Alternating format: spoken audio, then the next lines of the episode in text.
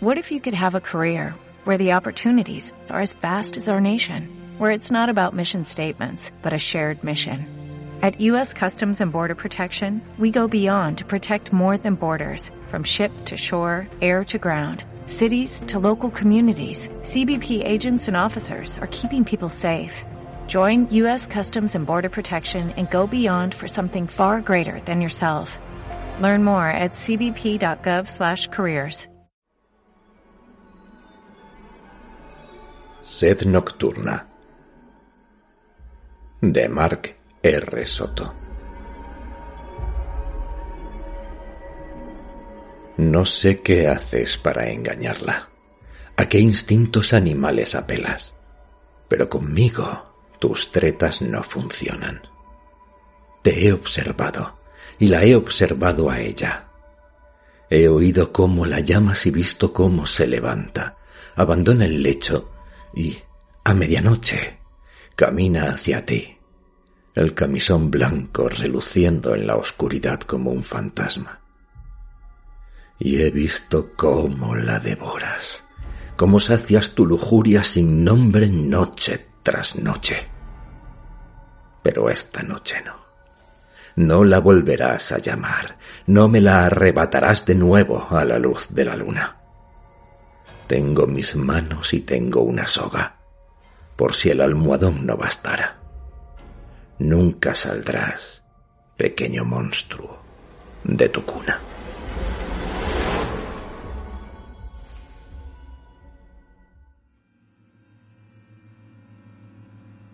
Saludos, divergente. Lo que acabas de escuchar es el relato titulado Sed Nocturna, incluida en mi nuevo libro Todas las noches el fuego. Quédate conmigo porque no es el único relato de ese libro que vas a poder escuchar hoy. Pero mientras tanto, soy tu anfitrión, Marque Resoto, y te doy mi más calurosa bienvenida a Divergencia Cero.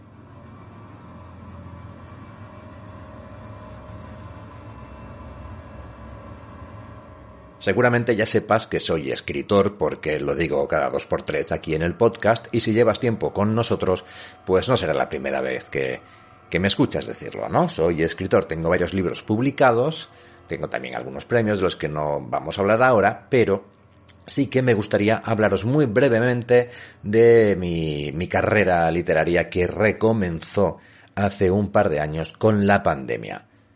Estando en pandemia, pues como a todos nosotros me sobraba el tiempo y me faltaba el espacio. Así que decidí viajar tanto en el tiempo como en el espacio a un momento más luminoso, a un momento sin confinamiento y sin enfermedades, y, a un lugar también más agradable que mi casa en Madrid. ¿A dónde me trasladé? Bueno, pues me trasladé a Asturias y Cantabria varios meses antes. En realidad no, en realidad un año y medio antes, a 2018 o 2019, de la mano de un personaje que me inventé para la ocasión, que se llamaba Miranda y que a la que, bueno, pues le puse un montón de trabas para conseguir su objetivo, que era investigar quién había asesinado al marido de su escritora, de su escritora favorita.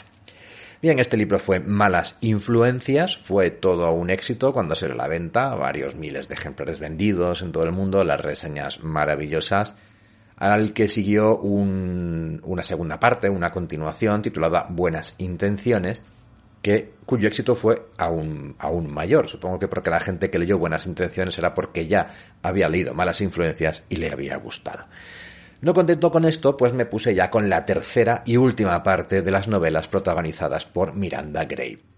Esta era Últimas Consecuencias y con ella estoy ahora mismo, pero mientras tanto, y debido a que mi otra gran actividad, aparte de mi trabajo remunerado, porque los libros, por muy bien que funcionen, salvo que seas un bestseller, no dan para vivir, pues eh, dado que mi otra gran afición, gran afición era el podcast y lo sigue siendo, este que estáis escuchando, pues estuve dándole vueltas a la idea de, oye, ¿por qué no coger relatos que tengo, escritos, nuevos, antiguos, eh, inéditos en su mayoría, y hago un libro con ellos, pero un libro muy especial, un libro muy particular, un libro que aúne todo aquello que me apasiona lo que me apasiona son las historias y no me importa si la historia me llega en un cómic, si me llega en un audiolibro, si me llega en una obra de teatro o incluso en una ópera. Lo que me interesa y lo que me apasiona son las historias en sí.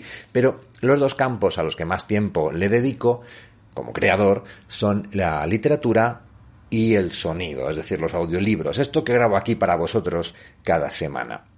Entonces, ¿por qué no juntar ambas aficiones, ambas pasiones en un único libro? Y de ahí surgió la idea de Todas las noches el fuego.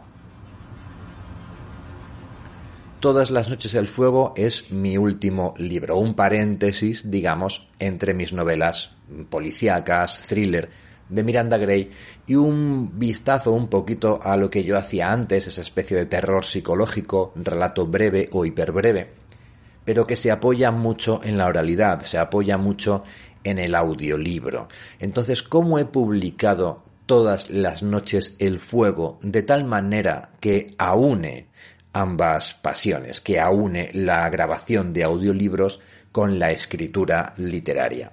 Muy bien, pues este libro, Todas las noches el fuego, que ha salido en digital, tapa dura y tapa blanda, pero que yo os recomiendo encarecidamente que únicamente prestéis atención al de tapa dura, luego os explico por qué. Este libro, os decía, es un libro ilustrado.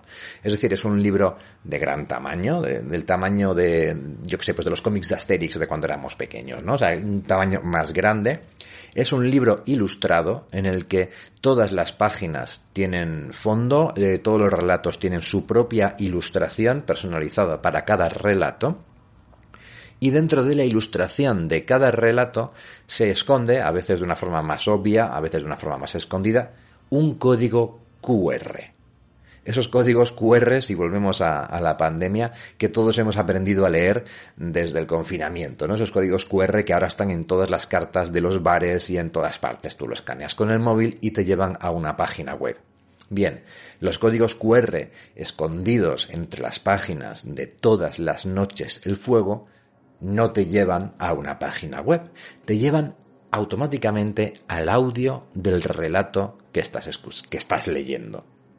Lo que habéis escuchado al comienzo de, este podcast es lo que tú escuchas una vez con el móvil escaneas el código QR que aparece en la ilustración del relato Set Nocturna en todas las noches el fuego.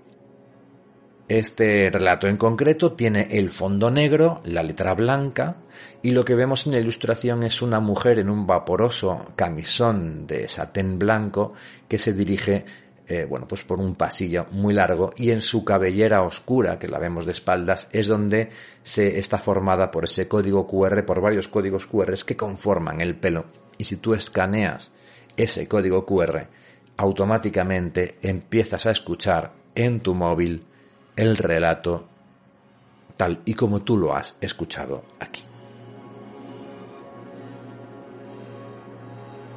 Bien, como os decía, Sed Nocturna es uno de los relatos incluidos en el libro. El libro, Todas las noches, el fuego está dividido en cuatro partes. Ascua, llama, rescoldo y ceniza. Cada una de estas partes vais a ver que tiene su definición. Es decir, cuando lleguemos al apartado ceniza, vais a poder leer las definiciones que da la RAE de ceniza. Igual para rescoldo e igual para llama y ascua. Los relatos que aparecen en cada sección tienen que ver con cada una de las definiciones que aparecen en su sección. Es decir, no tengo ahora mismo delante el libro para poder, eh, para poder leeroslo, pero por ejemplo las definiciones de ceniza es el residuo que queda tras una combustión eh, explosiva o una combustión muy fuerte, ¿no? Bien, pues el primer relato de, esta sección, que es Tracking Number, habla precisamente de eso, no de una forma tan clara, es una forma un poquito más sutil, más simbólica, pero trata de eso. La segunda definición de ceniza es eh, los restos que quedan de un cadáver, por ejemplo, después de un crematorio. Y lo que encontramos en Viernes Café es un ejemplo sutil a nivel simbólico, o tal vez no, os dejo a vuestra interpretación, de esta segunda definición. Lo mismo ocurre con las definiciones de rescoldo, de llama y de ascua.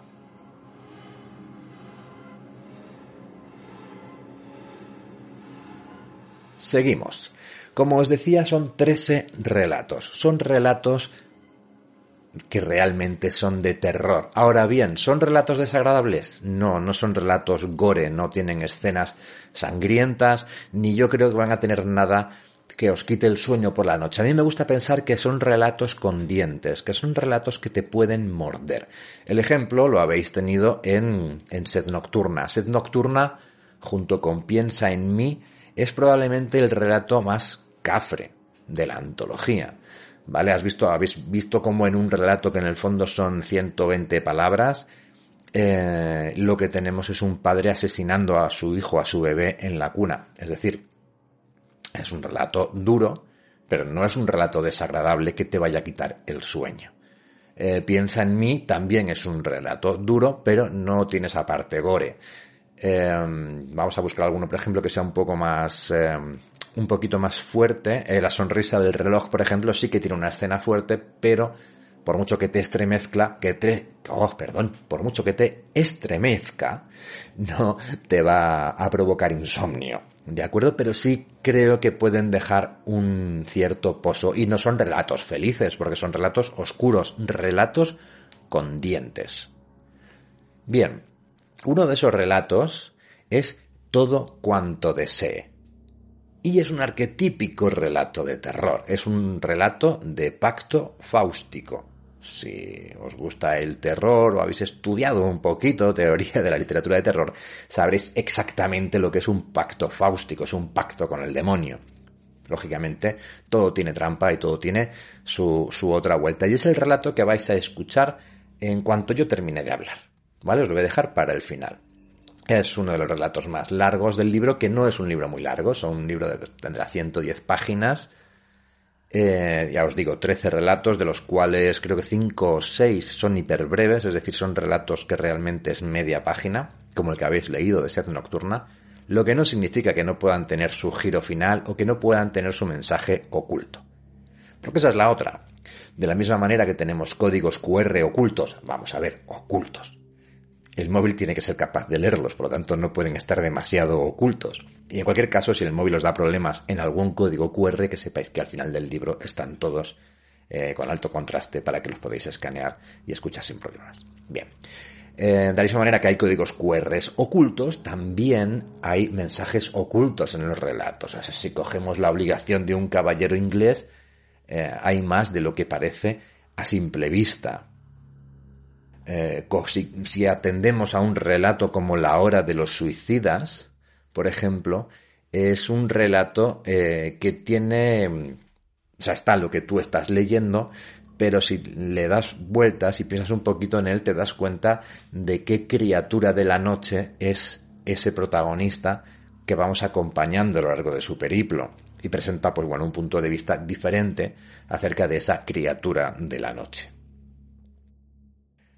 Ya no os digo nada con Viernes Café, que queda abierto a la interpretación y yo tengo mi teoría, hay gente que tendrá otras. A mí es un relato que me encanta porque me retrotrae a una de mis películas favoritas, pero que no os voy a decir ahora para no haceros spoiler porque lo que quiero es que le echéis un vistazo al libro. Eh, en breve grabaré un vídeo y lo subiré a la comunidad de aquí de Divergencia Cero enseñándoos el libro para que lo podáis ver. Pero bueno, mientras tanto os digo dónde lo podéis conseguir. El libro se puede conseguir en Amazon.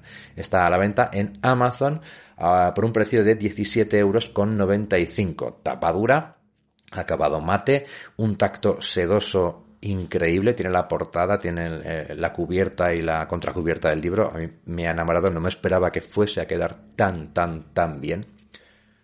Y ya digo, ya os digo, lo que vais a encontrar en él son 13 historias, 13 relatos con su código QR. Creo que es un libro que es eh, perfecto para regalar o para coleccionar, para muy fans por eso, eh, por eso os digo que apostéis por el tapadura. Está en tapa blanda también, pero yo, por ejemplo, es que ni siquiera he visto cómo ha quedado. O sea, sé que ha quedado bien porque la maquetación interior es la misma en tapa dura y en tapa blanda.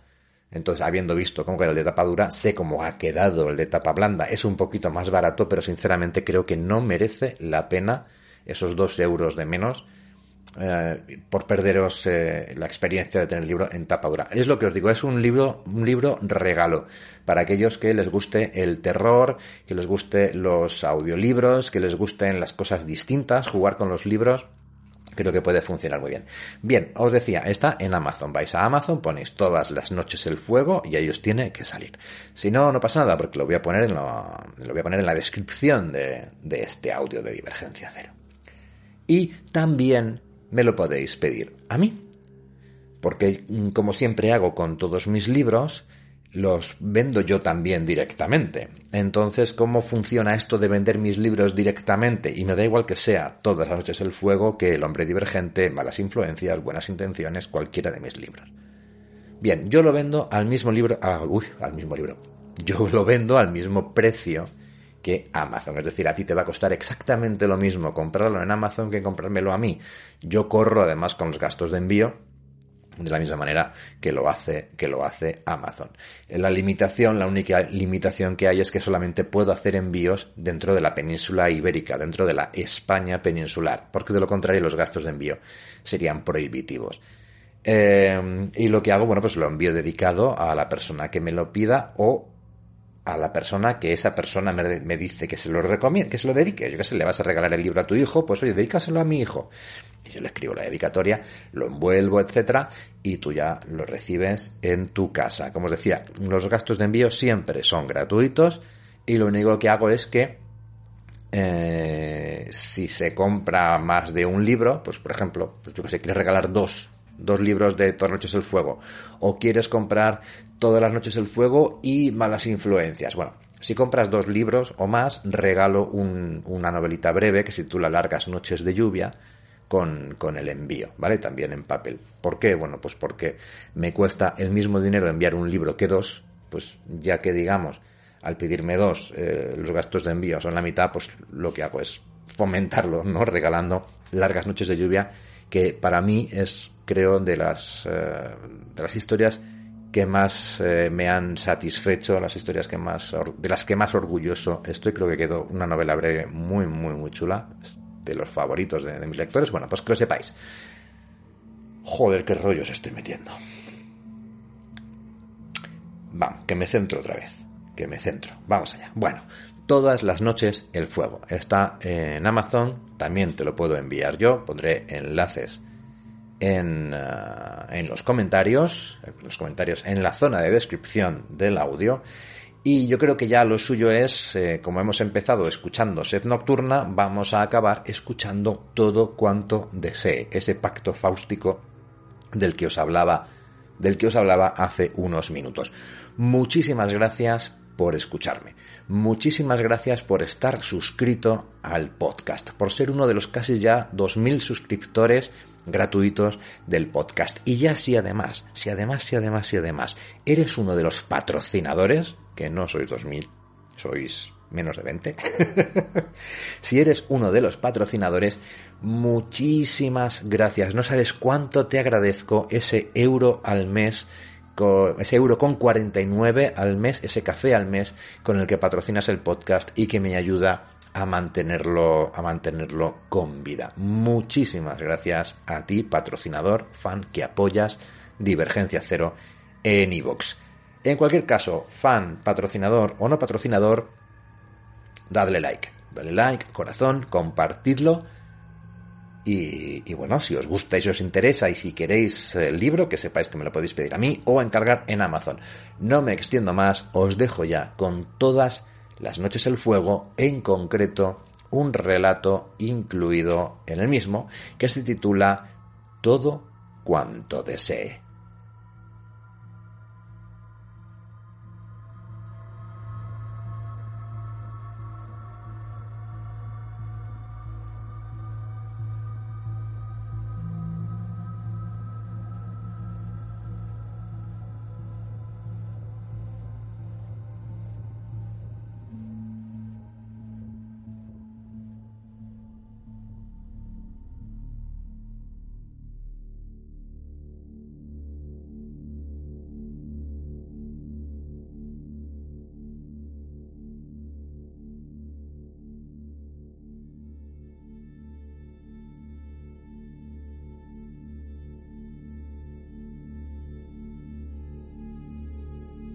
Todo cuanto desee. De Mark R. Soto.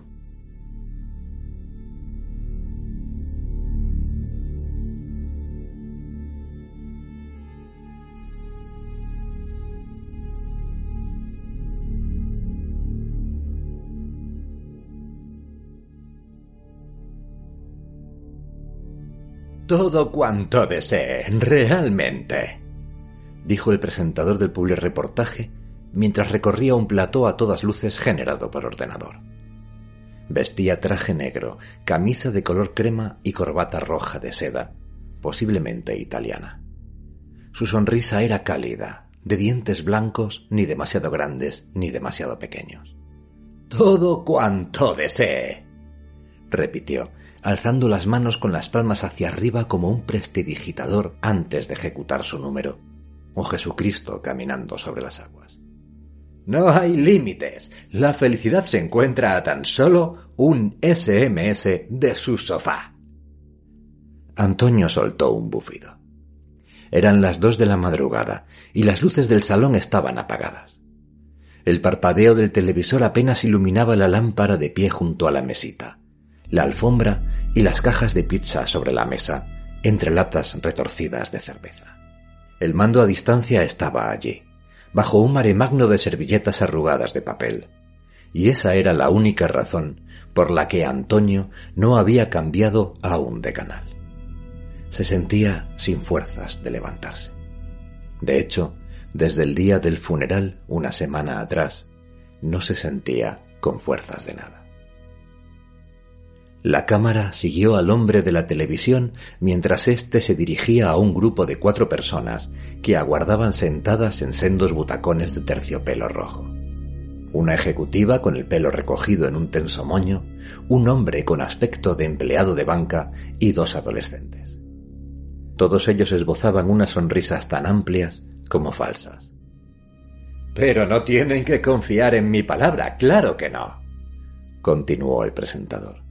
Por eso tenemos aquí a unos amigos que decidieron enviar un mensaje desde sus móviles y ahora desean compartir con todos ustedes su experiencia. ¿No es así, Julia? En efecto, respondió la mujer del moño. Antonio escuchó cómo la mujer explicaba a la audiencia las penurias económicas que había atravesado su empresa, hasta que, al borde ya de la bancarrota, decidió enviar un mensaje corto al número que aparecía sobreimpreso en la pantalla. Coste 2,65 euros, impuestos indirectos no incluidos. A partir de entonces, los clientes volvieron a hacer pedidos. Ahora las acciones se han revalorizado en un 80%. Hemos abierto una filial en Madrid y otra en Barcelona. Concluyó con evidente satisfacción. Muchísimas gracias, Julia, dijo el hombre del traje negro antes de girarse hacia la cámara. Ya lo ven, un SMS y su vida dará un giro de 180 grados. ¿Qué pueden perder? Antonio se respondió a sí mismo que nada, nada en absoluto. Guardaba su teléfono móvil en el bolsillo del pantalón apagado para no tener que responder las llamadas incómodas de los amigos y parientes que se sentían en la obligación de ofrecerle una y otra vez su compañía para superar aquellos duros momentos, de repetirle una y otra vez cuánto lamentaban lo de su esposa y sus hijas, lo injusta que era la vida. Se revolvió y cambió de postura en el sofá. Llevaba tanto tiempo tumbado que los muelles comenzaban a clavársele en los riñones. Carmen y él habían hablado de sustituirlo en al menos un centenar de ocasiones. Pero cuando el director de la fábrica decidió hacer recortes de plantilla y su nombre apareció en la lista de escogidos, habían decidido posponerlo a la espera de tiempos mejores.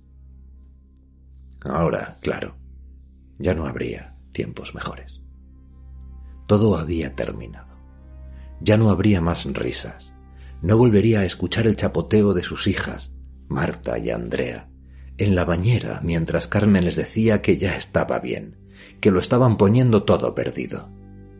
La casa estaría por siempre demasiado vacía, demasiado silenciosa, como un mausoleo a medianoche. Y al tumbarse boca arriba en la cama de matrimonio, sentiría siempre aquella presión que le dejaba sin aliento, como si una mano helada le oprimiera el pecho. Antonio sintió que le lagrimeaban los ojos. Trató de convencerse de que era a causa de ver la televisión a oscuras durante tanto tiempo, y por un momento casi lo consiguió. Creo que José Luis también desea contarnos su historia, ¿no es así, José Luis? El adolescente asintió con la cabeza. El realizador pinchó un primer plano de su rostro, delgado y taciturno, cubierto de acné. José Luis comenzó a hablar de sus penurias de instituto, de las bromas pesadas de que era objeto día sí y día también, de las chicas que rehuían su compañía. Hasta que un día encuentro el anuncio en Internet y pienso, ¿qué puedo perder? Así que envié el mensaje y todo cambió. ¿En qué sentido cambió todo, José Luis? El adolescente se ruborizó, y la chica sentada junto a él, una pelirroja de ojos verdes y brillantes como faros, le apretó el brazo. Bueno, llegó Rebeca al instituto, nos conocimos y... ¿Dirías entonces que se cumplieron tus expectativas? El rostro de José Luis se volvió del color de la grana. Yo... Eh, yo diría que por completo. Gracias, José Luis. Ya lo ven, un solo SMS y el mundo que antes era un lugar hostil se convirtió en un auténtico paraíso. ¿Y saben qué es lo mejor? Que a ustedes puede sucederle lo mismo. Tan solo tienen que enviar un mensaje corto con el código que aparece en pantalla. No se arrepentirán. El presentador desapareció, y en su lugar apareció, en caracteres gigantescos rojos como la sangre, la leyenda envía alma al 666. Antonio sabía perfectamente lo que deseaba. Quería volver a estar con Carmen, sentir sus labios, su cabello entre los dedos. Quería también estar de nuevo con sus hijas, pero este sentimiento era más tibio, menos acuciante, y sabía que, si debía elegir, elegiría a Carmen. Se sentía furioso consigo mismo por pensar así, pero no podía evitarlo. Cuando desde el hospital le dijeron que el coche en el que viajaban su mujer y sus hijas había sufrido un accidente, la primera palabra que surgió de sus labios, frágil como un hilo de seda, fue Carmen. Y al ver los cuerpos que el embalsamador había tenido que reconstruir, cuando más lloró fue al ver el cadáver de su esposa sobre el terciopelo carmesí del féretro había sido ella quien le empujó a terminar la carrera, quien le consoló cuando murieron sus padres, quien le había animado cuando perdió el trabajo. Detrás de cada pérdida en su vida había estado ella para salvarle del abismo. Fue el sueldo de Carmen el que les ayudó a seguir adelante y cuando tras cada carta de rechazo él se sentía inútil y vacío, fue Carmen quien le prestó su apoyo incondicional. Y ahora, por primera vez en tantísimos años, estaba solo. Si lo que prometía aquel presentador fuera posible, sabía muy bien qué pediría. De hecho, no había deseado otra cosa desde que respondió a aquella llamada del hospital. Estar de nuevo con Carmen. Hasta que la muerte os separe, era, en su opinión, la sentencia más cruel de todo el catecismo había cosas que la muerte no podía separar, que la muerte no debería separar. Pedid y se os dará. Eso fue lo que prometió ese viejo chocho. Palabras vacías, promesas estériles. Pero nosotros, nosotros sí que cumplimos. Envíe su SMS y lo comprobará. Era el mayor camelo de la historia de la televisión, y sin embargo... Antonio se revolvió en el sofá y sacó el móvil del bolsillo. La pantalla se iluminó de azul cuando pulsó el botón de encendido.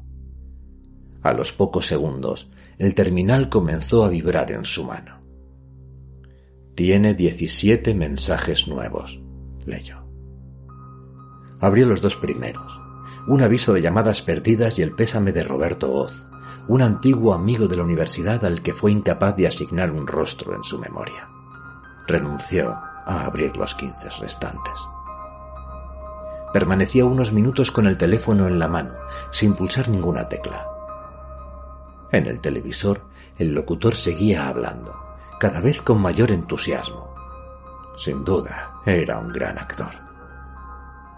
¿Qué puede perder? Anímese y le sorprenderán los resultados. No lo piense dos veces. Antonio alzó de nuevo el teléfono ante sí. La pantalla relucía en la penumbra del salón como una minúscula ventana abierta al cielo de verano. Abrió el menú y navegó por él hasta encontrar la opción Nuevo SMS. La activó y a continuación tecleó A L M A. Como recompensa, la palabra alma brilló en el terminal. Seleccionó aceptar cuando el móvil requirió su número de destino, introdujo el primer seis y se detuvo. ¿Qué estaba haciendo? ¿Acaso pensaba por un momento que iba a funcionar? Aquel programa no se diferenciaba en gran cosa de las consultas de la pitonisa del Canal 9 o los concursos amañados del 47. Tan solo era un sacacuartos más de los innumerables que pueblan los canales de teletienda a partir de la medianoche, cuando el desierto televisivo se llena de espejismos cremas anticelulíticas, aparatos de gimnasia, herramientas multiusos, crezca cinco centímetros, luzca unos impresionantes abdominales, sin esfuerzo. Lo mejor, lo único sensato, era cancelar el envío del mensaje, apagar el móvil y levantarse para coger el mando a distancia y cambiar de canal. Se disponía a seleccionar la opción cancelar cuando giró la cabeza hacia el televisor y vio de nuevo al presentador. Seguía allí, mirando al frente con los brazos cruzados y una ceja alzada, lo que le otorgaba un perturbador parecido con Carlos Overa. ¿A qué está esperando, amigo? Envíelo ya. Son solo dos euros con sesenta y cinco, impuestos indirectos no incluidos. Bueno, qué demonios, se dijo. Al fin y al cabo son solo dos euros con sesenta y cinco. Pulsó por segunda vez la tecla del 6, perfectamente consciente de que el corazón aumentaba su ritmo en el pecho. ¿Y si fuera cierto? ¿Y si pudiera de nuevo estar con Carmen? ¿Y si de pronto sonaba el timbre de la puerta y él se levantaba a abrir? Y era ella. Con dedos temblorosos introdujo el tercer seis y pulsó la tecla enviar. En la pantalla parpadeó el texto enviando mensaje durante unos segundos antes de ser sustituido por un rutilante mensaje enviado. Entonces saltaron los plomos, la televisión se apagó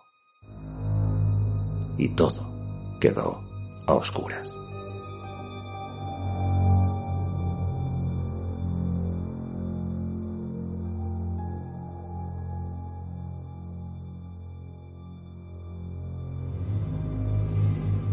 En la oscuridad, sentía con mayor fuerza cómo los muelles del sofá se clavaban en sus riñones. Intentó cambiar de postura, pero no pudo. Le costaba respirar. Trató de estirar el brazo sobre su cabeza para alcanzar la perilla de la lámpara de pie, pero en cuanto alzó la mano, sus dedos tropezaron con una superficie acolchada a escasos centímetros de su cuerpo. Antonio abrió desmesuradamente los ojos en la oscuridad. Su corazón se disparó en el pecho y un sudor helado hizo que la camisa se le pegara a la espalda. A duras penas consiguió girarse hasta quedar boca abajo. Entonces, con dedos temblorosos, encendió de nuevo el móvil y cuando la luz azul, sin cobertura, se leía en la pantalla, iluminó el rostro primorosamente maquillado de Carmen, reposando sobre el terciopelo carmesí a escasos centímetros de sus labios, gritó hasta desgañitarse. Minutos después, no obstante, rota la voz, acercó aún más su rostro al de ella y tembloroso la besó. Con el sabor salado de sus lágrimas en los labios, la besó largamente en el nicho cerrado. Y aún la besaba cuando la pantalla, por última vez y para siempre, se apagó.